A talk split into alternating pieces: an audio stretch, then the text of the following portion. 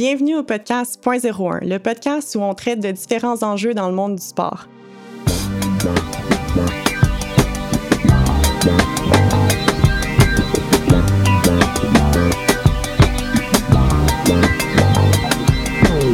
Le sujet du quatrième épisode me tient particulièrement à cœur parce que c'est une réalité que j'ai moi-même vécue et qui touche probablement tous les athlètes de haut niveau. J'ai nommé la perte de l'identité sportive. Quand je parle de perte de l'identité sportive, je parle du fait qu'en tant qu'athlète, on relie souvent notre estime de soi à nos réalisations et nos résultats dans le sport. La transition hors du sport peut donc euh, compromettre notre estime de soi parce que soudainement, on perd ce qui nous définissait pendant tant d'années. On est comme plongé dans le vrai monde et on a le sentiment qu'on est dans le fond pas grand-chose à l'extérieur du sport. Évidemment, vous l'aurez compris, ça peut avoir un effet négatif sur la santé mentale. Il y a environ deux ans, j'ai invité Roselyne Filion à aller luncher pour justement parler de cet enjeu-là et essayer de voir comment naviguer à travers tout ça. Cette conversation-là m'a ouvert les yeux sur plusieurs choses et on aura la chance d'en reparler, mais j'ai donc pensé à elle comme invitée sur le podcast pour parler de transition de carrière et de la perte de l'identité sportive qui vient avec. Pour ceux qui ne la connaissent pas, Roselyne a participé à trois Jeux olympiques et est deux fois médaillée de bronze en plongeon. Elle vient de compléter trois saisons comme chroniqueur sport à l'émission de radio Tout un matin et elle est encore chroniqueur sport à Radio-Canada. Alors, bienvenue Roselyne et merci d'avoir accepté l'invitation. Salut! Roselyne, j'ai l'impression que tu es comme la personne parfaite pour me parler de la perte d'identité sportive parce que c'est un enjeu qui est, selon moi, un peu incompris. sais, de l'extérieur, on penserait que tu n'as pas vraiment eu de la difficulté avec ça parce que tu as énormément de succès dans ta carrière professionnelle.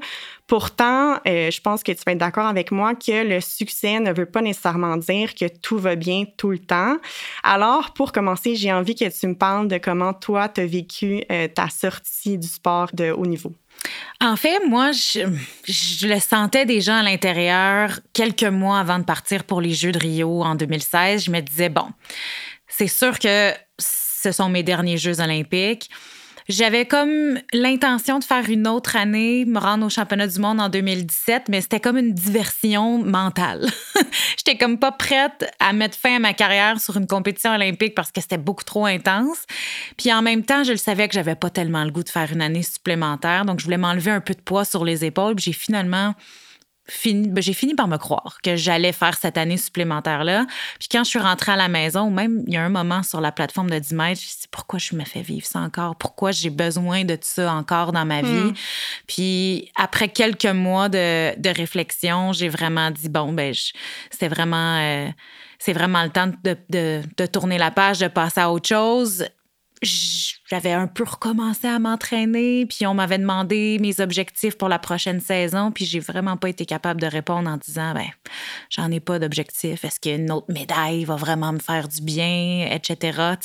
finalement, j'avais décidé de d'arrêter de plonger on était au mois de novembre 2016. 2016. J'avais demandé à mon entraîneur Arturo que l'équipe recommençait à, s'entraîner au mois d'octobre. J'étais comme, je pense que j'ai encore un besoin de temps. Puis je me souviens, je suis allée à la, piscine, à la piscine, c'était le 30 novembre 2016, puis je suis allée le voir. Puis la première chose qu'il m'a dit en me regardant, il dit, t'as fini, hein? Parce que je suis arrivée comme bien habillée, pas, de sport, rien. Puis il était comme, ouais, c'est correct, je savais que, que ça s'enlignait pour ça. Puis euh, après ça, ben euh, c'était déjà fini pour moi. Là. OK.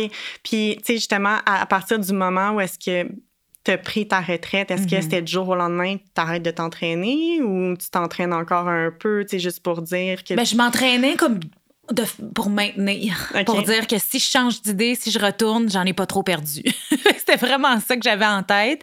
Puis en même temps, j'étais saturée. J'avais pas le goût de m'entraîner. J'avais le goût de faire autre chose. J'étais là, on dirait que j'ai tellement fait de pas de sacrifice parce que j'ai choisi de pas faire telle, telle ou telle activité, mais j'étais là, je veux en profiter. Je suis chez nous, je veux voir ma gang, euh, j'ai des projets peut-être le fun qui s'en viennent, ça me donne l'opportunité de comme savoir c'est quoi la vie en ben dehors du sport. C'est ça, tu sais, as mentionné le mot projet, puis tu sais, je pense mm-hmm. que ça, c'est une des choses qui est extrêmement importante quand on planifie la mm-hmm. retraite, c'est d'avoir des projets qui t'attendent parce que sinon, ça donne vraiment le vertige de dire comme j'arrête du jour au lendemain l'entraînement. Mm-hmm. Mais pour certains, ça veut dire retourner à l'école euh, ou commencer une nouvelle job. Donc, toi, c'était quoi tes projets?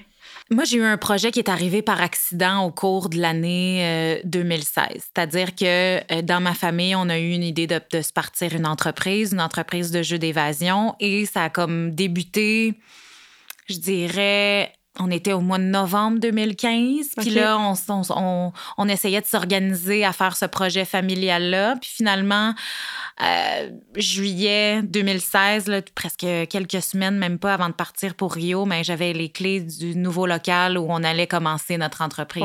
Donc, c'est sûr que ça aide beaucoup à, à, passer à autre chose. Mais j'allais, j'étais inscrite à l'université en septembre. Je voulais compléter mon bac. Euh, j'avais déjà commencé depuis beaucoup trop longtemps. ça faisait partie du, euh, du projet. Je suis retournée à l'école en septembre. J'ai en même temps de faire ProMédia aussi, qui est une école spécialisée en radio-télé, pour vraiment compléter tout ça, puisque que mhm. j'étudiais déjà en communication depuis longtemps. Donc, j'avais vraiment tout ça qui m'attendait, puis que j'avais hâte de commencer cette vie-là, de me lever le matin, puis de dire, surtout un lundi matin, puis de dire, hey, je m'en vais pas sauter du 10 mètres ce matin, j'ai juste comme à me déplacer, puis ça va être correct. Mhm. C'était ça que j'avais hâte. Puis, tu sais, parce que moi, j'ai pris ma retraite en 2018, puis mhm. euh, sais, en tant qu'athlète, on se pense tough, puis on veut pas montrer nos côtés vulnérables. Puis je mm-hmm. pense que ça nous suit, tu sais, encore aujourd'hui, là, pour la plupart d'entre nous. Puis la même chose pour moi, quand j'ai pris ma retraite, il y a eu quelques personnes qui sont venues vers moi pour dire Ah, euh, tu sais, je t'invite à participer à tel programme euh, pour t'aider dans ta transition de carrière ou, mm-hmm. by the way, il y a ce service-là pour t'aider. Puis moi, j'étais un peu en mode non, non, tu sais, je gère, euh, je commence une nouvelle job, euh, tu sais, la transition de carrière, euh, pour moi, tu sais, tout allait bien. Puis, tu sais, j'ai pris ma retraite deux ans après Rio. Fait que, puis, tu sais, moi, j'ai pas vraiment vécu de dépression post-olympique, ce fameux phénomène-là qu'on appelle. Mm-hmm. Fait que pendant la première année, la deuxième année, tout allait bien parce que tout déboulait. Là. Je finissais mon bac, euh, j'ai fait mon barreau, j'ai commencé mm-hmm. mon travail. Puis c'était comme à chaque six mois, j'avais la nouveauté. J'avais la nouveauté. Puis c'était comme un peu ce que j'avais dans le sport parce que, dans le sport, tu as des compétitions à court terme puis tu as aussi des buts à long terme. Fait que ça, ça m'a suivi encore pendant quelques années.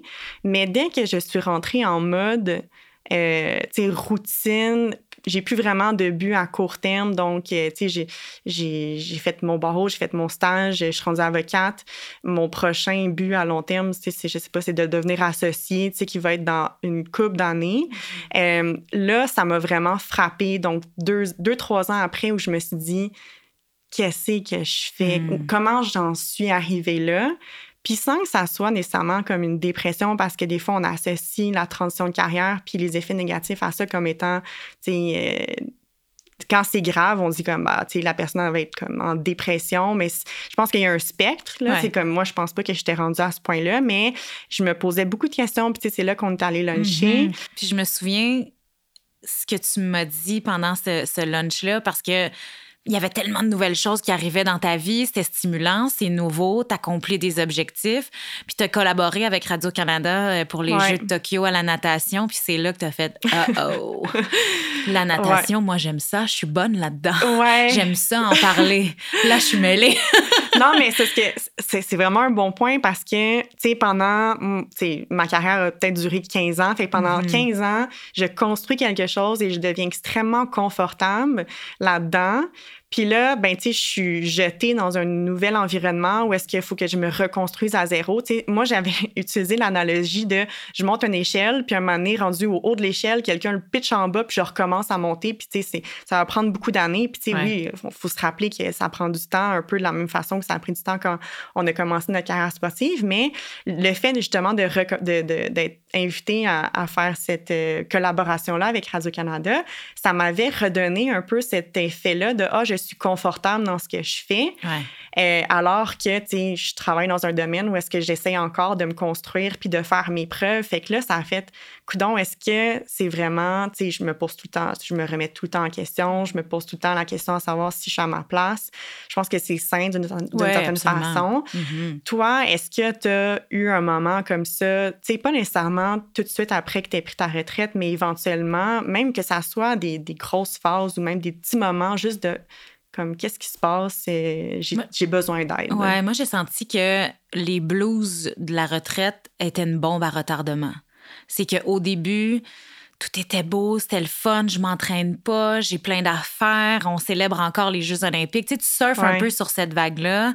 Il y a des nouveaux projets qui sont le fun, je passe plus de temps avec ma famille en raison de l'entreprise, etc. Puis je suis comme là, je veux profiter de la vie. Puis à un moment donné, tu fais tellement de choses, puis c'est ça le, le, le, danger de d'avoir une carrière qui est pas comme un métier fixe comme avocate, par mm. exemple, dans le sens que en communication, ça veut dire trop de choses, ça veut dire plein de choses. Être entrepreneur, c'est que tu fais 46 millions de choses différentes. Donc, moi, quand j'ai comme réalisé que tu touches à tout, mais t'es bonne dans, que j'étais bonne dans rien. Mm.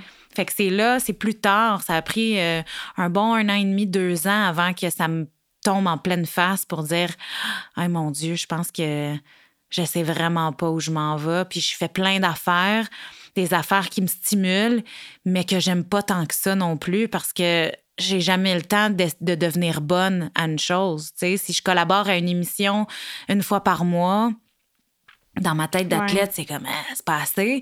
Là, j'arrive pour, pour, être pour devenir meilleure, j'arrive dans mon entreprise, puis c'est là où la vulnérabilité est comme encore une fois m'a sauté en pleine face. Puis heureusement que j'étais avec ma famille pour leur dire Hey, j'ai aucune idée ce que je fais je ne sais pas quoi faire. Je ne sais pas comment justifier que je ne sais pas comment faire ces choses-là. J'ai dit tout ce que je peux faire, moi, c'est des pirouettes. c'est vraiment ça. Je là, va falloir que tu me montres comme si euh, j'avais aucune ou comme si j'ai vraiment aucune expérience dans rien. Oui, je suis allée à l'école, oui, etc. Mais il n'y a rien que de le faire concrètement sur hmm. place dans, dans différents métiers. Puis c'est vraiment là où j'ai vraiment pogné de quoi, puis je me sentais mal d'être poche. Je me sentais mal de me trouver poche parce que j'avais jamais essayé telle, telle, telle, telle chose. Puis c'est là que c'est devenu vraiment malsain où j'étais, où je me disais, premièrement, j'aimerais jamais rien d'autre que mon sport. Je serais jamais aussi bonne dans autre chose que dans le plongeon. Fait que j'étais là, mon Dieu, je suis envahie par une identité que finalement je serais jamais capable de me débarrasser. Puis en même temps, j'avais le goût de m'accrocher à cette identité-là parce que comme j'en aurais jamais d'autre. Mm. j'en aurais jamais une autre identité que celle-là. Puis je vais essayer de surfer là-dessus le plus longtemps, le plus longtemps possible. Fait que c'est vraiment arrivé plus tard, pas directement après. Mais par rapport à ça, il y a tellement de choses qui me viennent en tête, mais spécifiquement par rapport à ça, il y a comme une dichotomie entre le fait de essayer de te rattacher au fait d'être une athlète, d'être une mhm. olympienne, mais en même temps d'essayer de te dissocier de ça pour créer une autre identité. Ouais. Euh, je lisais un livre euh, justement là, dans ma phase un peu plus de remise en question. Mhm. Je le conseille à tous les athlètes de haut niveau. Ça s'appelle Personal Next de Melinda Harrison. Et c'est dans le fond un livre qui euh, traite de témoignages de différents athlètes qui passent à travers une transition de carrière. Puis j'avais lu quelque chose qui m'avait vraiment accroché. C'est une athlète olympique qui disait moi, ça arrive des fois que je suis dans des événements sociaux, puis un moment il y a quelqu'un qui va juste comme crier Ah, elle est allée aux Olympiques. Puis c'est, autant que tu peux être fier de ça, parce que je pense que personne ne va cracher sur le fait qu'on est allé aux Olympiques. Mm-hmm. Euh, c'est extrêmement difficile quand tu essaies de, excuse-moi l'expression anglaise, mais de move on vers quelque chose d'autre, de tout le temps te faire associer au fait que tu es une Olympienne. Puis même encore une fois, ça m'arrive aujourd'hui. Puis je sais jamais vraiment comment réagir. Autant que je suis fière de ça, autant que j'ai hâte au moment où est-ce que quand les gens vont dire je te présente Sandrine, ça ne sera pas Sandrine olympienne, mais Sandrine l'avocate ou Sandrine, peu importe, comme la nouvelle identité que je vais avoir créée. Toi, est-ce que tu as eu à, vivre ce genre d'enjeu-là? Tout le temps, mais ça a été tellement fort. Je voulais tellement plus qu'on m'associe au sport que euh, dans ma quête de, de travailler dans le monde des communications, j'avais je comment j'avais dit à mon agent à un moment donné j'ai dit fais-moi faire autre chose je veux pas faire je veux pas parler de sport j'ai j'ai d'autres intérêts j'aime d'autres choses. Puis j'ai été faire de la radio euh, à Sherbrooke euh, un été de temps. Je me rappelle si on en avait parlé. Puis euh, j'étais la fille de la culture. Ouais puis il y avait un puis il y a plein de choses qui m'intéressaient mais j'apportais tellement rien de nouveau là, dans, dans, dans, dans ça. Puis j'ai travaillé fort pour faire oublier que la voix qu'on entend va te parler d'un spectacle, d'une chanteuse, d'un humoriste, de plein d'affaires, d'un film, peu importe. Puis j'avais fait plus tard de la radio dans les Laurentides où, tu sais, c'est très, euh, tu sais, c'est de la radio privée, très grand public. Il faut que tu intéresses tout le monde. Il n'y avait pas de sport du tout dans l'émission ou presque. Donc là, j'étais là, OK, c'est stimulant, mais en même temps, je me cassais la tête parce que je trouvais que il me manquait quelque chose. Puis à un moment donné, ben, pendant la pandémie, on m'a offert de, de, de faire les chroniques sport à tout un matin à Radio-Canada. Puis j'étais là, mais j'ai jamais fait ça. J'ai jamais parlé de sport comme ça, de tous les sports comme ça, de parler des autres sans parler de moi-même. Mm-hmm. Puis c'est là que j'ai compris que je pouvais parler de sport différemment parce que j'avais quelque chose que les autres chroniqueurs avaient pas. Quand tu dis différemment, c'est différemment de quelqu'un qui n'aurait pas vécu un athlète. Oui, qui n'a pas vécu les Olympiques ou qui n'a pas vécu du sport de haut niveau pendant aussi longtemps. Oui, c'est vrai ça. Fait que sans nécessairement parler de moi tout le temps, tu sais, c'est un aspect différent, un angle différent. Puis j'ai appris à vraiment aimer ça. Puis je me dis, je vais me servir de qui je suis pour parler des autres puis de mettre en valeur, puis de leur, faire dire des choses qu'ils disent pas nécessairement avant. C'est difficile dans une quotidienne d'essayer de faire du renouveau à chaque jour, mais dans certaines, dans certaines circonstances, ben, je me suis dit, je vais l'utiliser finalement à bon escient. pour me différencier des autres, parce que c'est toujours ça que j'ai voulu faire, me différencier des autres dans, dans, dans une certaine mesure, parce que je voulais pas qu'on oublie que je, sois, que, je, que, je suis olympienne, mais je voulais pas que ça soit le centre de l'attention. Je voulais pas que ce soit comme ça qu'on me présente non plus. C'est là, ça existe, je vais m'en servir, mais je suis une personne à part entière euh, aussi. Puis ça, c'est important. Puis cette opportunité-là de la radio m'a permis de vraiment faire la paix avec moi, j'aime ça le sport. J'aime ça en parler de sport. J'ai de la misère avec la retraite. mais ben, je vais en parler.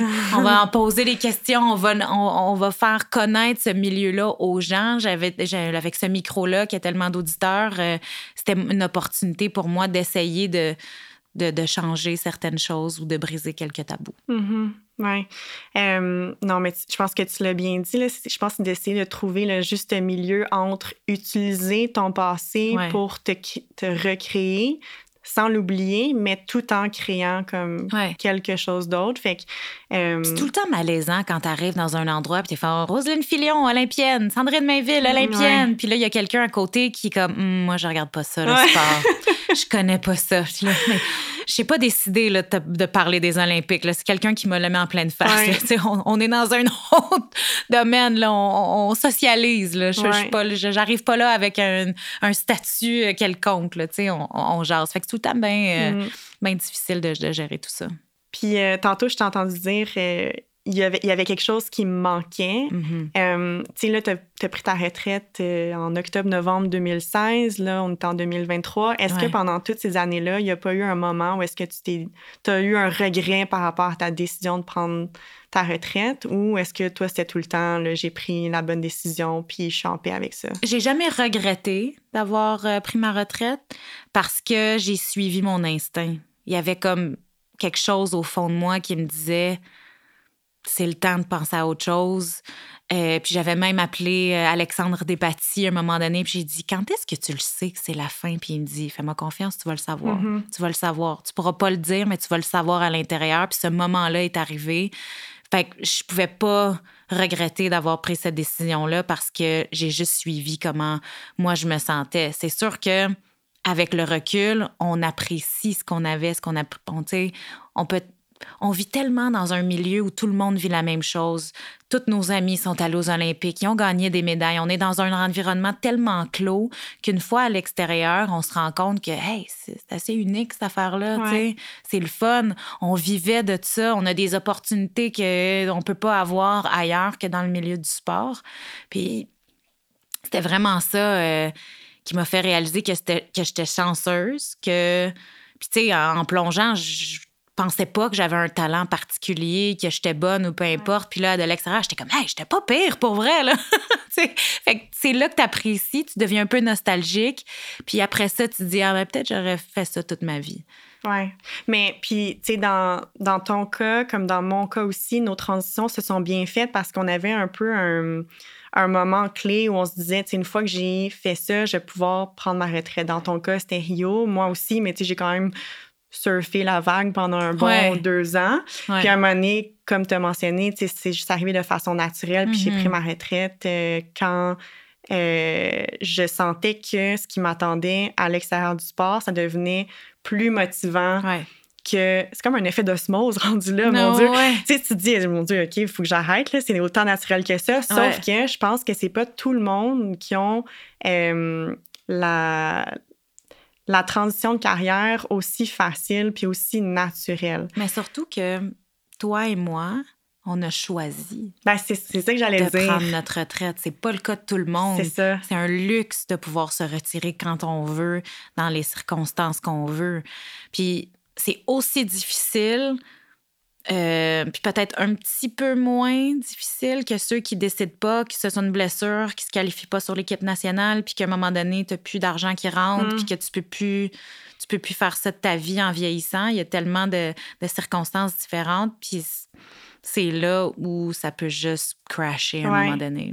Puis c'est ça que j'allais dire justement parce que on a le luxe de pouvoir prendre le choix au moment opportun, mais d'autres mm-hmm. personnes, tu sais, qui avaient euh, une vision qui était peut-être de continuer jusqu'aux prochains Jeux olympiques. Puis là, mm-hmm. ah, oups, la pandémie arrive, ou ah, oups, j'ai une blessure, puis je dois arrêter du jour au lendemain, des, fois, puis tu n'as pas nécessairement eu le temps de te préparer à ça. Parce que je pense mm-hmm. que la clé, c'est de préparer la retraite. Puis je pense que je, c'est pas nouveau pour personne. Là. Même aussi les personnes qui prennent leur retraite de, de leur vie professionnelle, ils doivent faire une certaine préparation avant. Ça s'applique aussi aux athlètes. La seule affaire, c'est que autant qu'il y a des fois, justement, tu l'auras pas déterminé que ça va être là le moment, mm-hmm. autant que tu es tellement euh, hyper focusé sur la tâche à accomplir maintenant, qui est de performer, d'aller aux Jeux olympiques, whatever, ton entraînement, que tu te dis pas comme ah oui, je vais tout de suite commencer à planifier ma retraite, euh, je vais aller à l'école parce que euh, je sais que c'est important pour moi. Tu sais, je veux dire, oui, ça paraît comme tout rose de dire comme je dois faire X, Y, Z pour me préparer, sauf que moi, je me souviens quand j'étais une athlète, j'avais pas nécessairement ça en tête parce que je me disais ça va arriver quand ça va arriver. Puis, euh, fait que c'est ça. Fait que j'ai comme l'impression que faut qu'on essaye le plus possible que les intervenants dans le monde du sport soient plus à l'affût qu'il y a un problème, j'ai le goût de dire systémique, à travers les athlètes de haut niveau une fois qu'ils ont pris la retraite, qui le réalisent probablement juste après quand ça arrive. On a une petite idée avant, tu sais, je pense qu'on a tous entendu c'était quoi le post-Olympic blues, la dépression post-olympique, sauf que c'est comme un espèce de machin que tu te dis, ah, je sais pas si ça va m'arriver, euh, tu sais, peu importe. Fait que essayer de conscientiser autant les athlètes que le personnel de soutien pour les préparer avant que ça arrive, euh, je pense que c'est la clé parce que, tu sais, oui, il y a des programmes en ce moment qui sont en place, mais j'ai comme l'impression que c'est des programmes plus que tu dois aller chercher toi-même. Puis. Ouais. Ils cogneront pas à ta porte pour te dire, hey, voici des outils pour t'aider, que tu en aies besoin ou pas. Ça, ça n'existe pas. C'est ça. Puis, tu sais. Euh, Peut-être aujourd'hui, là, ça fait comme sept ans que je suis dans le, dans le milieu du sport, mais au moment où soit toi et moi, on on, a pris notre retraite, il y avait quelques outils ici et là. Puis en même temps, si. Je sais qu'il y avait comme un groupe de discussion de retraités, je me souviens plus comment ça s'appelle. Puis on m'avait demandé de participer, puis même si j'avais besoin d'aide, entre guillemets, pour moi, c'était comme une honte d'aller me retrouver là puis de dire Mais je pense qu'on la vie c'est de la, même chose. Moi aussi, j'avais pensé ça. Ouais, je fais que je voulais pas y aller. Je voulais pas aller dans ce groupe de discussion là où on pouvait tous se soutenir. J'étais là, j'ai pas un problème, c'est moi qui ai pris la décision, tu sais. Puis mais en même temps, c'était une façon d'aider la communauté sportive. et quelqu'un qui avait pris cette initiative-là. Euh, euh, c'était une, super bonne idée, mais je peux comprendre qu'un athlète qui a performé à un, à un, haut niveau, qui se retrouve là, moi, j'aurais eu honte de me retrouver là. J'ai eu le même sentiment, moi aussi. Puis ça revient à essayer de normaliser mm-hmm. ce phénomène-là pour que justement les athlètes qui le vivent n'aient pas ce sentiment de honte-là, puis qu'ils se disent non, non, c'est normal que je, vive ça. Ça veut pas dire que, euh, tu sais, comme moi dans mon cas, tu sais, j'essayais tout le temps de projeter quelqu'un qui est tough, tu sais, je ne montre pas mon côté plus vulnérable. Je vais rarement chercher de l'aide. Exactement. Tu sais, c'est une mm-hmm. question de stratégie rendue uh-huh. là, comme de promener sur le bord de la piscine, puis comme de pomper, puis d'essayer de... D'intimider les autres par ben ta, force mentale et ta confiance. Tu Fait que là, quand tu arrives euh, à ta retraite, là, c'est fini. Dès que tu vas, c'est ça, ressentir un moment de vulnérabilité, tu vas mm-hmm. essayer de le, comme, le pousser pour faire comme si ça n'existait pas, mais veux, veux pas, éventuellement, ça te, ça te rattrape. Ça te rattrape. Oui, vraiment. Puis en même temps, sais, des fois, j'essaie de penser, quand tu parles de, ce problème systémique-là, je me dis, là, on est dans une phase vraiment pas belle du sport avec euh, la culture toxique, la sécurité, etc., les abus. Puis là, tout ce qu'on regarde, c'est amener de l'argent aux différentes organisations par la performance. Tout est axé sur la performance, gagner des médailles, etc. Performance, performance, performance, c'est tout ce qui compte et c'est ce qui justifie certains comportements. Mais donc, si on a déjà cette, cette pensée-là. C'est impossible pour une organisation de dire voici, je vais vous accompagner pour ce qui s'en vient après, qui nous serviront à rien. tu comprends? Fait en même temps, j'exagère peut-être, là, dans le sens qu'un athlète qui se retire du sport est quand même un ambassadeur de, de, de, de cette organisation-là, de ce sport-là en général, mais c'est sûr qu'il n'y a personne qui va prendre l'initiative de, de, l'intégrer, que ce soit un, team leader, que ce soit le directeur, directrice d'une fédération provinciale, nationale, qui prennent les choses en main puis de dire, regardez, on va, on va planifier la suite, même si euh, c'est du temps hors de l'entraînement, mm-hmm. peut-être. C'est du. Ex... Je sais pas. Mais je pense que tu mets le doigt sur quelque chose de super important parce que euh, l'objectif, autant des athlètes, mais encore une fois, comme tu viens de le dire, de toute l'organisation, mm-hmm. c'est un objectif de performance, un objectif de médaille. Donc, pour une fédération, le fait que l'athlète après va bien vivre sa transition, c'est comme on a déjà passé au prochain athlète. Il y, a beaucoup de roulements. Mm-hmm. Euh, une fois que moi j'étais partie, il y avait déjà quelqu'un qui m'avait remplacé. Euh, je ne veux pas nécessairement mettre ça sur le dos de ma fédération, mais faut qu'on essaye quand même de trouver une façon que ça devienne un enjeu qui est important pour tout le monde. Je ne sais pas si c'est à travers le financement ou quelque chose d'autre, mais de pas nécessairement penser à ah, si ça n'a pas un lien direct avec la performance, c'est pas important. Puis, c'est justement le but du podcast. J'essaie de parler de ces enjeux-là qui sont euh, souvent des enjeux méconnus sur lesquels on va peut-être mettre moins d'emphase parce que ça n'a pas nécessairement un impact direct sur la performance ou on pense que, mais je pense sincèrement que ça peut avoir un effet inconscient là, sur la performance, surtout en fin de carrière quand ça commence à te trotter dans la ben tête. Mais le fait d'avoir un milieu de sportif sain, sécuritaire, selon moi, ça inclut aussi le après. D'avoir passé autant de temps à t'entraîner puis représenter ton pays sur la scène internationale, puis que du jour au lendemain, tu te retrouves seul sans avec peu de ressources pour euh, dealer avec ces, enjeux-là, selon moi, il y a une adéquation, là, ou plutôt il n'y a pas d'adéquation, ça fait pas de sens. Euh, puis ça, ça, revient, je veux dire, c'est un cercle vicieux. Là. Si tu veux attirer des athlètes dans le sport, faut que ça soit sain de, de A à Z. Puis quand je pense à Z, c'est pas nécessairement au moment où tu prends ta retraite, ça va être juste jusqu'à plus tard, tu sais. Mm-hmm. J'ai regardé un documentaire euh, qui a sorti, je pense c'était en 2020. Euh, ça s'appelle The Weight of Gold. Je sais mm-hmm. pas si tu l'as écouté, mais tu sais, on parle de sujets qui sont quand même assez. Euh, Avec Michael Phelps, qui est comme l'athlète reconnu pour avoir fait une dépression puis que tout le monde a fait ben voyons, t'es le plus médaillé de l'histoire des Olympiques, pourquoi t'es malheureux? C'est mm-hmm. surtout ça qui était choquant pour, euh, puis qui a voulu pour les gens. la vie. Ouais, qui est allé jusque-là, imagine. Imagine. Tout le succès du monde, tout l'argent parce que les commanditaires se l'arrachaient. Puis le gars, il aime pas ça, la vie. Oui.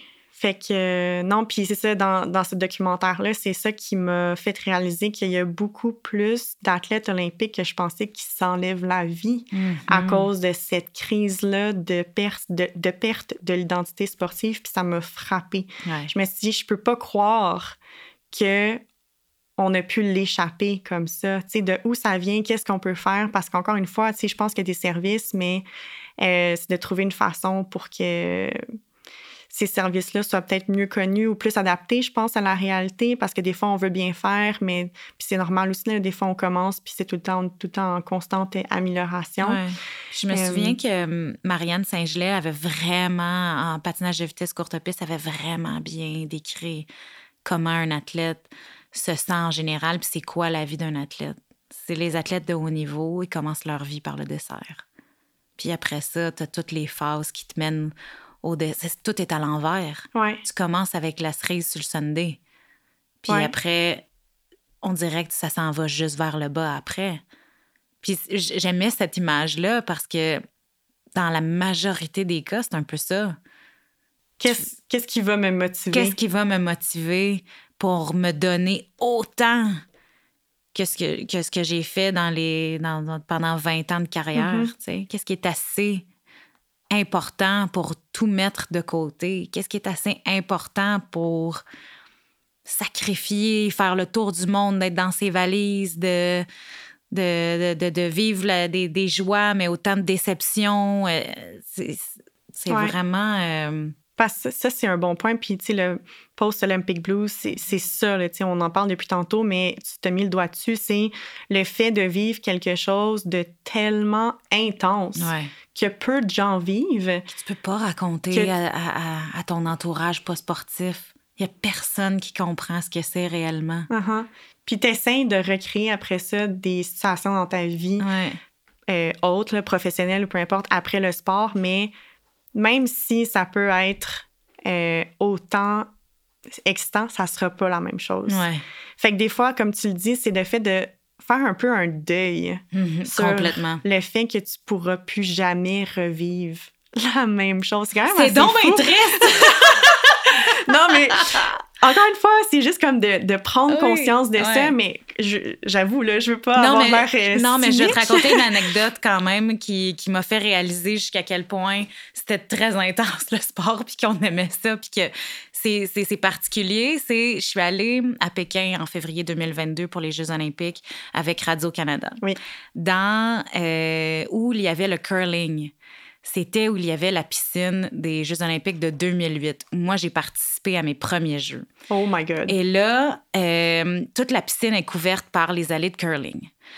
Puis moi, je me suis dit, je peux pas partir de Pékin avant d'avoir trouvé les plateformes parce qu'il y avait tout habillé la piscine, il y avait tout caché les, les affaires. Puis je voulais absolument aller, aller, aller revoir le site où j'ai passé tellement d'années à, compétitionner parce que c'était pas juste les jeux, mais il y a eu des, des compétitions à chaque année après.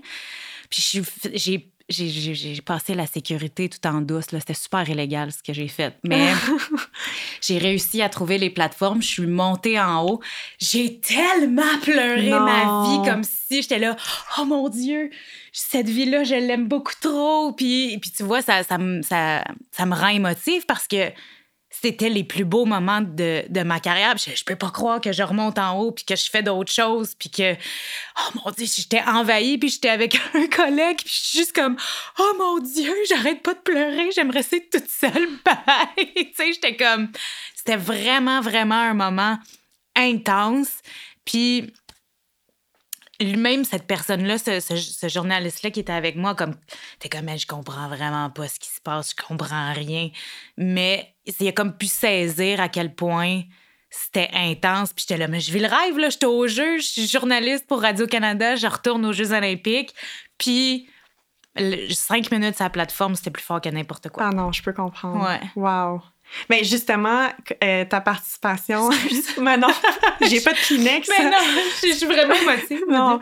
Euh, mais justement, ta participation à, à Tokyo en, en 2021, Mhm. là, tu étais directement sur la piscine. Ouais. C'était comment le feeling? En plus, tu connaissais euh, les, les plongeurs Ben, qui étaient ça. là. J'étais avec mes meilleurs amis, mais en même temps, j'avais, on dirait que j'étais en mode performance. J'étais là, les émotions ne peuvent pas me mm. gagner.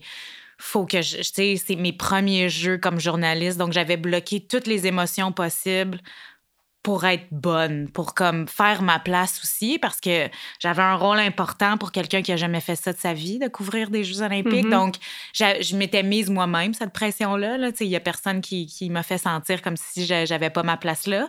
Mais j'ai été capable de tout bloquer, de tout bloquer le reste. J'étais là, j'ai un travail à faire, je vais le faire. Puis j'étais contente, je regardais les gens gagner des médailles, les plonger. Je suis pas montée sa plateforme, ça aurait peut-être fait quelque chose de différent. mais euh, non, celle-là, je, je l'ai pas vue comme. J'étais vraiment fière d'être là. J'étais comme j'ai réussi à retourner aux Jeux Olympiques. C'était mm-hmm. vraiment ça. C'était un objectif pour moi professionnel de le faire. Puis je, prenais comme toute la pleine mesure de la, on dirait, de la chance que mm-hmm. j'avais de me retrouver là après euh, ma propre chance de, des Olympiques, mais c'était vraiment. Euh, c'est pour ça que j'avais pas vraiment d'émotion. Ouais. Euh. C'est comme si ton, ton caractère de, de performance ouais. comme ressorti, puis là, tu as mis toutes tes émotions de côté, puis tu as été capable de livrer la marchandise, comme une athlète le ferait aux Olympiques. Ben, je me sentais comme si je devais performer comme une athlète, je devais être bonne, je devais. Tu sais, c'était beaucoup, beaucoup de travail, puis j'ai bien aimé ça. Uh-huh. ça, j'ai ce genre de, de, pression-là dans un environnement que je connais bien, avec des personnes. J'ai été chanceuse, c'était toutes mes anciennes coéquipières, fait que c'était un petit peu facile pour moi de comme bien saisir la chose et, bien raconter aussi. Euh, ça, euh, ça j'étais vraiment contente d'être là, puis j'avais pas le goût d'aller plonger du tout, du tout, du tout. Uh-huh. Ouais. Bon, mais c'est un bon signe. oui, c'est ça. Mais c'est là aussi que ça a confirmé que j'étais à la bonne place, que la retraite était correcte, puis d'accepter qu'il y a des jours, ça marche pas, de puis de, se dire qu'on va finir par faire son chemin dans la vie à un moment mm-hmm. donné. Il y, a un, laisser-aller à avoir qui est super important, qui est dur à, aller chercher, là, ce fameux laisser-aller, mais à un moment donné, il vient, puis... Ouais, puis tu sais, on parle de on est dramatique depuis tantôt, mais il y a quand même une certaine. Euh, tu parles de laisser aller. moi, je me souviens quand j'ai pris ma retraite, je, je, me souviens, j'étais en train de prendre un verre sur Mont-Royal. Tu sais, l'été, Mont-Royal est fermé. Là, Puis c'était comme mon premier été parce que j'ai pris ma retraite en mai 2018. Fait que l'été 2018, euh, j'en ai profité. Pas nécessairement en termes de party, mais plus comme j'avais plus d'horaire, je pouvais faire ce que je veux. Euh, tu sais, comme athlète, des fois, on s'entraîne. Ben, en fait, on s'entraîne tout le temps le samedi matin. Fait que nos fins de semaine sont raccourcies, on peut rien faire le vendredi soir. Euh, tu sais, là, je me souviens, j'étais en train de prendre un verre avec une de mes meilleures amies, puis je l'avais dit j'ai l'impression que je viens de sortir de prison. Ah ouais. Ouais. Ben on s'entend là, si une analogie. Mais je, ouais, mais je comprends. parce que ton horaire est par ton entraîneur, tu n'as pas besoin de te poser de questions. C'est toujours quelqu'un qui t'attend quelque part. Ouais. T'es surveillé, ben, surveillé. Tout, Ton poids est surveillé. Euh, tout, ce que tu manges est surveillé. Uh-huh. Euh, fait que moi, c'était vraiment plus le sentiment de liberté que j'avais associé au fait de sortir de prison. Là, on s'entend que euh, c'était pas du tout la même chose. Puis, mais il y a quand même beaucoup de choses que, qui vont nous avoir aidés comme humains pour euh, affronter la vie professionnelle ou la vie autre là, à l'extérieur du sport qui je pense qui est extrêmement euh, gratifiant puis que on, moi personnellement je, je, me considère extrêmement chanceuse d'avoir vécu ça puis d'avoir la chance de l'appliquer dans un dans un autre monde. Mais il faut juste savoir comment bien utiliser puis être conscient, je pense aussi, du fait que tu peux vivre euh, peut-être des hauts et des bas, des périodes de questionnement. Moi, dans mon cas, c'était plus le fait que, j'avais comme plus d'objectifs à court terme parce que pendant, comme athlète, tu as des objectifs à court terme, tu sais pourquoi tu te lèves le matin. Alors que là, tu sais, tout est un petit peu moi, dans mon cas, tu plus grand que moi. Là, tu sais, j'avais pas nécessairement d'objectif précis. J'en avais parlé à un de mes collègues, puis il m'avait regardé, puis il m'a dit Écoute, t'es-tu folle? T'as-tu vraiment besoin d'un objectif demain matin? Je veux dire, c'est comme, essaie d'être bonne, essaie d'être confortable dans ce que tu fais, puis comme ça va se dessiner, tu sais, un peu de façon naturelle. Puis ça avait vraiment cliqué que je m'étais dit sais, c'est vrai, quand j'avais commencé, moi, à faire la compétition à 11 ans, j'avais même pas en tête que je voulais aller au jeu. C'était vraiment, tu sais, j'allais à l'entraînement parce que, tu sais, c'était le fun. J'avais des amis, je m'entraînais, je faisais quelque chose d'autre. Puis éventuellement, les objectifs se sont dessinés un peu par eux-mêmes. Puis là, un moment donné, je me suis dit comme, ah, OK, une fois que j'ai trouvé c'était quoi mon objectif, je m'entraînais pour ça. Mais je me suis pas mis la pression dès le jour 1 qu'il fallait que tac, tac, tac, ça allait ressembler à ça, ma carrière sportive. à la limite, je savais même pas c'est jusqu'à quand j'allais faire ça. Fait mm-hmm. des fois, juste de, comme tu dis, laisser aller, puis laisser les choses suivre leur cours en te remettant un petit peu dans les, les shirts de la petite Roselyne, la petite Sandrine qui commence, puis dire comme ça va prendre du temps, il va y avoir des hauts et des bas, puis euh, puis il faut juste que tu deals avec ça, puis on est bien équipé, je pense, pour dealer avec ça parce que parce qu'on a vécu dans le fond. Mm-hmm. Puis on a tellement un c'est une communauté, le sport. Là. On, on se connaît, nous, on s'est croisés comme ça. Euh, en se parlant de notre retraite, on s'est croisés quand on était athlète, mais c'est pas le genre de conversation qu'on avait. Fait c'est sûr que des athlètes peuvent s'appuyer sur des gens qui ont déjà qui ont un parcours similaire, qui ont déjà vécu ça, Puis ça, j'aurais aimé l'utiliser un peu plus. Mm-hmm. De vraiment, là, de, m'asseoir avec, euh, avec d'autres personnes, d'autres athlètes. je l'ai fait un peu avec Alex Despatie, mais euh, je pense que d'avoir ces conversations-là, puis que surtout de que les anciens ils reviennent un peu là, pour dire, pour, pour aider les, les, plus jeunes ou juste avoir une conversation à bâton rompu euh, mm-hmm. super simple, puis ça ferait, ça ferait déjà une bonne différence. Là. Une question que je voulais te demander, puis on, on change un peu de sujet, mais on reste dans le même sujet, c'est parce que j'en avais parlé euh, à l'épisode d'avant en lien avec euh, la nutrition, la, ah. la perte de poids. J'en avais parlé avec une nutritionniste, puis Catherine Ajidoka. Puis C'était ma nutritionniste d'ailleurs, ah Alexia Demacar. On l'adore. Je l'aime tellement, là. vraiment, vraiment beaucoup. Puis vous, vous euh, on se voit encore aujourd'hui. Ben, c'est vrai, c'est devenu une amie, vraiment. Ouais, euh, grand cœur, tellement euh, belle sensibilité, à l'écoute. Mm-hmm. Ouais, je l'aime beaucoup. Puis, tu sais, justement, on parlait de l'impact de la retraite sur le corps. Mm-hmm. Puis pour une judoka comme Catherine qui avait suivi un plan de nutrition super strict pendant tant d'années, pour elle, le fait de prendre sa... Elle n'a pas encore pris sa retraite, mais je lui ai posé la question, est-ce que tu anticipes ça?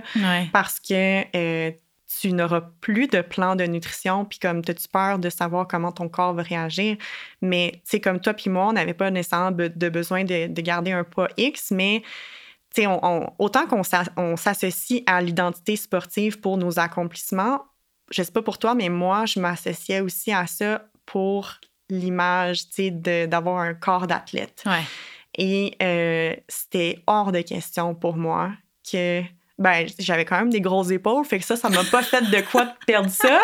Mais tu sais comme pour moi je voulais pas tu sais je voulais être encore une athlète même si je n'étais pas une athlète de haut niveau puis, mais, tu sais, personnellement, ça, j'aime m'entraîner encore. Le fait que ça n'a pas tant été un enjeu. Mais comme toi, est-ce que, ben, de un, est-ce que tu pensais à ça avant ta retraite pour te dire comment il faut que je fasse attention ou parce que je sais que moi je connais beaucoup de personnes puis même moi aussi j'étais j'avais peur comment que mon corps va réagir mm-hmm. fait comment tu as vécu ça? Moi c'était un enjeu qui m'a suivi tout au long de ma carrière j'avais peur même quand j'étais au, meilleur de ma forme de, de, l'échapper de puis moi je considère que je suis arrivée au meilleur de ma forme dans les quatre dernières années de ma carrière.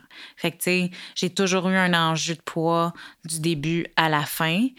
Puis, comme j'ai terminé ma dernière compétition avec le meilleur, euh, la meilleure forme physique, j'avais comme oublié cet aspect-là parce que on dirait que j'avais tellement ancré dans ma vie que je me suis dit, ben, ça, va rester comme ça. Tu sais, je suis tellement à mes affaires, mm-hmm. euh, ça va être correct. Puis là, plus, euh, plus le temps avance, plus euh, j'ai commencé vraiment à angoisser avec ça. Puis je me disais, je ne mettrai plus jamais de costume de bain.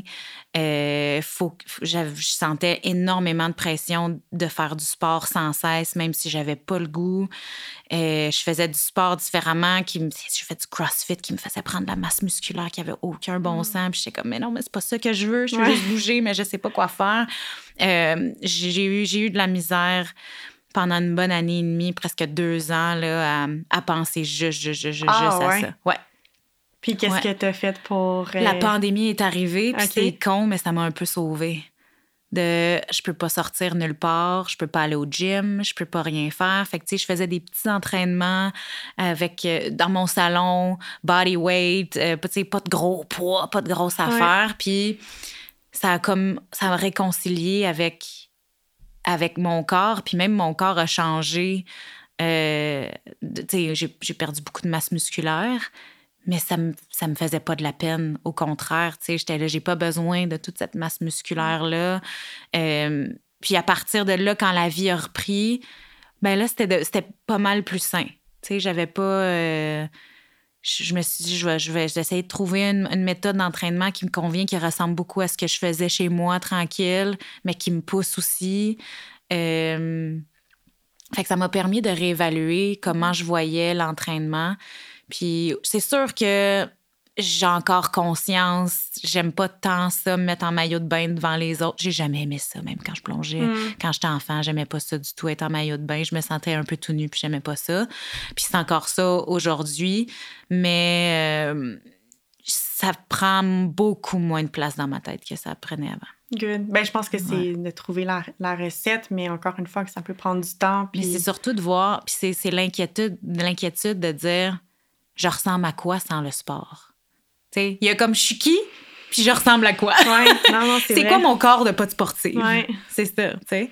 Fait que c'est, je sais pas si tu as vécu la même chose ou c'était, c'était, un enjeu aussi euh, pour toi, mais c'est sûr que tu y penses. Oui, ben c'est ça. Moi, c'est, euh, je pense que j'ai eu de la chance là, que euh, j'ai continué à m'entraîner, puis sans nécessairement en fait, j'ai perdu ma masse musculaire, mm-hmm. comme je disais, mais euh, je pense que le fait de maintenir un entraînement, ça fait en sorte que je, je, sais pas, je, continue de garder un, corps qui me convient, selon moi. Là, fait que je, je pense que c'est la, clé là, de, de, trouver un, une routine ou quelque chose qui va faire en sorte que tu te sentes bien. Tu sais, peu importe, ça ressemble à quoi au niveau physique.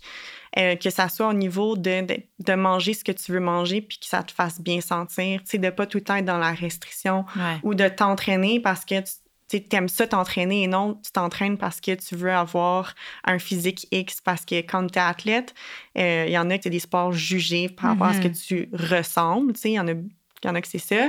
Puis d'autres, c'est que tu vas avoir un poids X. Fait que c'est comme si tu prends des actions, pas pour toi, mais en fonction de ta performance.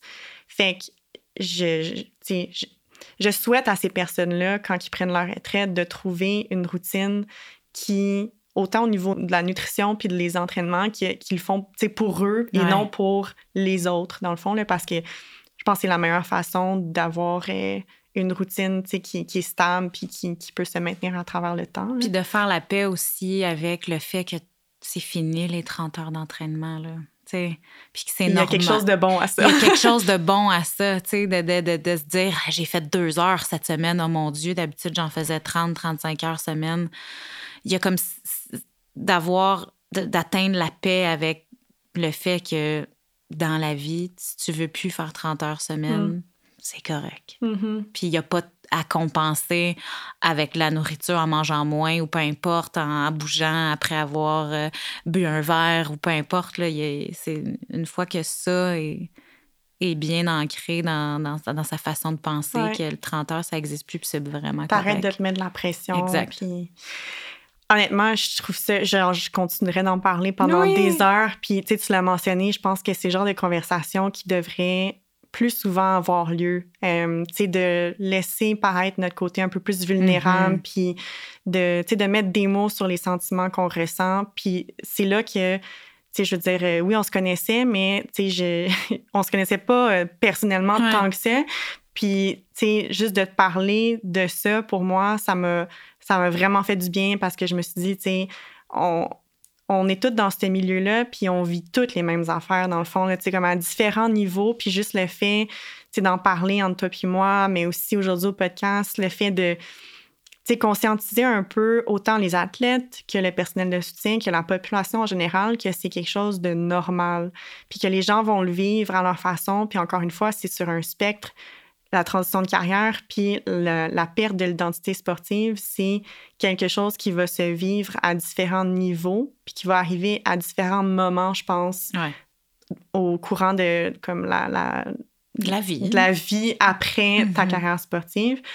Euh, en terminant, j'ai le goût de, te demander parce que j'ai, pas moi-même j'ai pas la science infuse puis j'ai pas la prétention euh, de solutionner tous les problèmes ou tous les enjeux dans le monde du sport, mais j'essaie quand même, c'est le but du podcast, euh, d'avoir des discussions par rapport à ce qui pourrait être fait euh, pour justement solutionner ces enjeux-là. Est-ce que toi, tu as pensé à quelque chose qui pourrait être fait? Parce que je reviens à ce que je disais tantôt, quand j'ai su qu'il euh, y avait des gens qui allaient jusqu'à s'enlever la vie, je me mm-hmm. suis dit, on peut pas juste s'asseoir là-dessus et rien faire. Fait que toi, qu'est-ce que, qu'est-ce que tu penses qui manque en ce moment? Bien, moi, je dirais, il y a des programmes qui existent. On en a parlé de, de plan de match et tout, mais ça prend un programme où il y a quelqu'un qui prend le téléphone, qui t'appelle, qui check une fois de temps en temps comment ça va, les intervenants avec qui tu travaillais durant ta carrière, que, qui, qui continuent pendant un certain mm. temps avec toi. Moi, j'ai évidemment, Alexia est restée une, bonne amie, puis euh, j'ai pu, euh, j'ai pu prendre le téléphone, puis l'appeler, puis parler euh, de, de, mes enjeux. Mais on est entouré d'une immense équipe, puis ces gens-là disparaissent presque du jour au lendemain. Fait que moi, j'aimerais que ces gens-là qui ont travaillé personnellement, qui te connaissent tellement bien, qui cognent à ta porte, qui mm-hmm. viennent vérifier comment, euh, comment ça va, parce que c'est des gens avec qui tu as confiance, que, vrai, tu, que tu caches pas absolument rien. Donc, tu sais, que ce soit même un coéquipier, ton entraîneur, ton préparateur mental, nutrition, ton physio, ton masso, ton ostéo, ton préparateur physique, euh, n'importe qui qui a un suivi, que ça soit presque planifié. J'aurais l'impression, tu sais, tu peux appeler euh, un mois après tu pris ta retraite, deux mois, mais c'est un an après peut-être que ça mm-hmm. peut avoir un impact que ces gens-là t'ont pas oublié. Je pense que mm-hmm. déjà là, que cet environnement-là, t'as pas oublié, ça ferait du bien. Fait un suivi peut-être d'un an, peut-être même deux. Que je ah, sais pas. C'est tellement un bon point parce qu'effectivement, je pense que les programmes qui sont disponibles en ce moment, mm-hmm je sais pas si je serais à l'aise d'aller vers l'inconnu comme ça parce que, tu sais, juste d'établir une relation avec mon psychologue sportif pendant ma carrière, ça a pris du temps.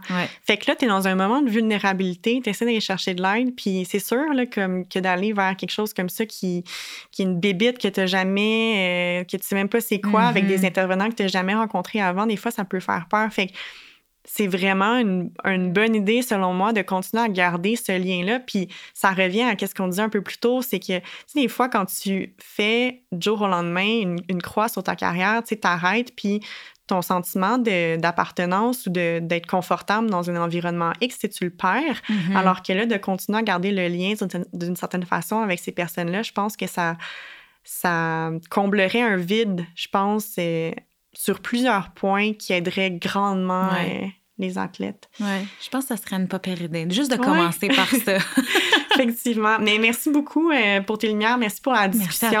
C'était vraiment intéressant. Puis j'espère que euh, les, ça va avoir éclairé certaines personnes ou mm-hmm. plutôt aussi avoir fait découvrir un, un, enjeu qui est, à mon avis, peu connu, mais pourtant euh, vécu par vraiment beaucoup d'athlètes. Alors, encore une fois, merci beaucoup, Roselyne. Merci à toi. Ce balado a été rendu possible grâce à Borden Gervais. Je remercie également Virage Sonore pour le montage et la musique. Mon nom est Sandrine Mainville et je vous donne rendez-vous au prochain épisode.